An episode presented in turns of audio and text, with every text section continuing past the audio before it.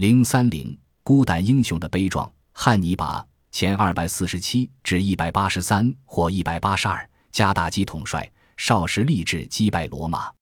公元前二百二十一年任西班牙的加大基统帅后，于公元前二百一十八年远征意大利，第二次布匿战争，并大败罗马军。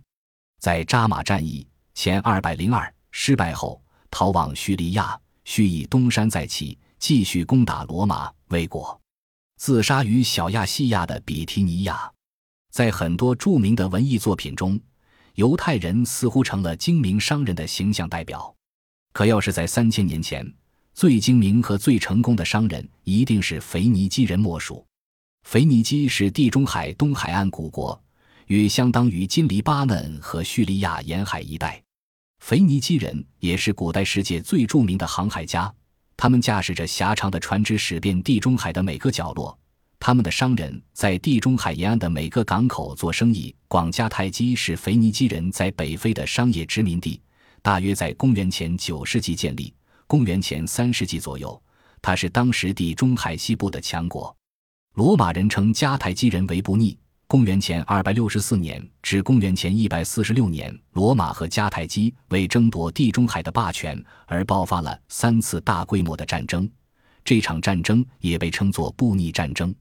布匿战争成就了迦太基名将汉尼拔的英名，他曾使罗马人闻风丧胆。但这位善战的名将最终仍未能挽救他的国家迦太基，而是败在了罗马人的手下。他为何兵败罗马？也成为历史上一个有争议的问题。汉尼拔大约生活在公元前二百四十七年到公元前一百八十三年，青年时代的汉尼拔就显示出了卓越的军事天才和指挥能力。他二十六岁时被任命为迦太基军队的统帅。公元前二百一十九年，汉尼拔率领军队夺回了被罗马占领的西班牙萨贡托城。第二次布匿战争爆发后。汉尼拔凭着超人的智慧，识破了罗马人的战略战术，制定了在敌人境内作战的方针。公元前二百一十八年四月，汉尼拔率领大军从陆路出征意大利。汉尼拔征服了沿途的各个部落，经过五个月艰苦的行军作战，抵达了欧洲著名的山脉阿尔卑斯山。汉尼拔决定悄然翻越阿尔卑斯山，给罗马人以出其不意的打击。可是阿尔卑斯山已进入封山期，山上白雪皑皑，道路崎岖难行。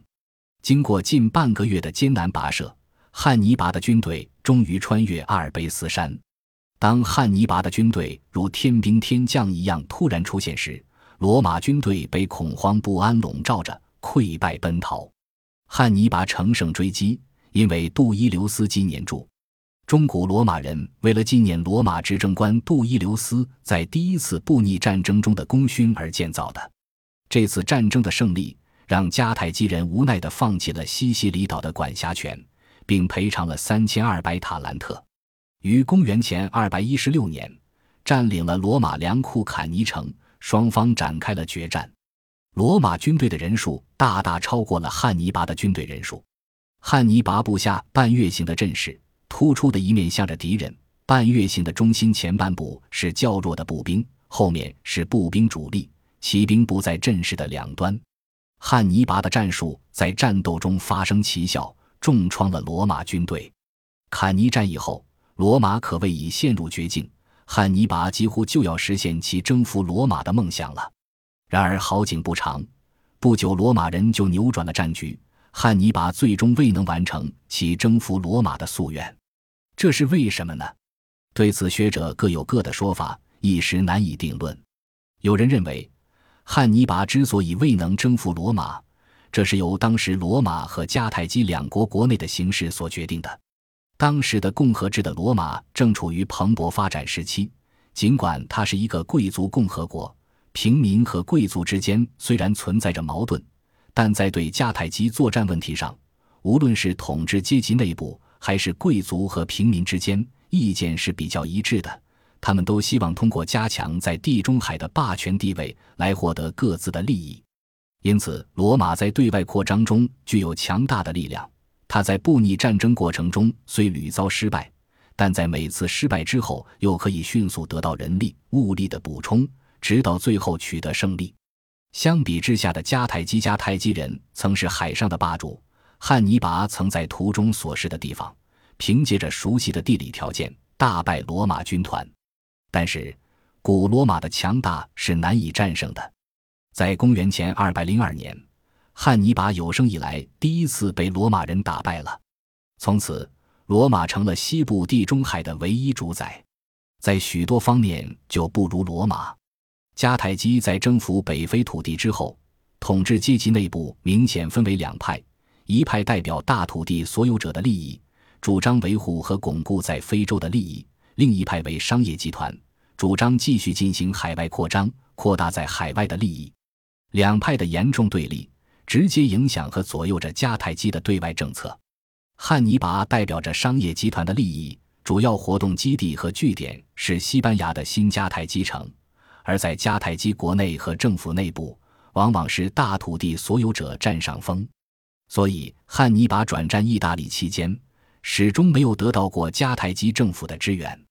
还有人认为，汉尼拔之所以兵败罗马，其原因主要是战略上的致命错误造成的，那就是没有适时的将打击的重点放在攻占罗马城上。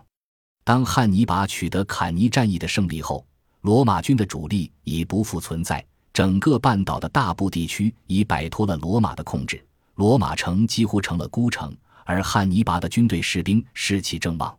如果汉尼拔能抓住时机，给予罗马城一击，攻占罗马城的可能性极大。而汉尼拔却错过了这个良好的机会，使罗马人保住了重建军备的基地，而其他尚在坚持的罗马城堡也有了精神寄托。汉尼拔在战略上的错误是不可弥补的。因为类似坎尼战役的这种良机，在以后再也没有出现过。可以说，罗马人保住了一个罗马城，便赢得了整个战争；而迦太基人忽视了一个罗马城，便输掉了一场战争。这就是汉尼拔的悲剧所在。还有一种看法认为，汉尼拔之所以失败，关键的一点在于他兵力太少和罗马军事指挥艺术的改进。汉尼拔每占领一个地方，就不得不留一部分兵力守卫。当他要攻打新要塞时，兵力就减少了，他的一部分军队就是这样零敲碎打的消耗掉了。而罗马人深知汉尼拔的军事天才，他们避免与汉尼拔进行大规模的会战，在确保取得境内战场主动权的前提下，将兵力优势转移到没有汉尼拔的地方去。正是依靠这个决策，此后罗马军队入侵迦太基本土。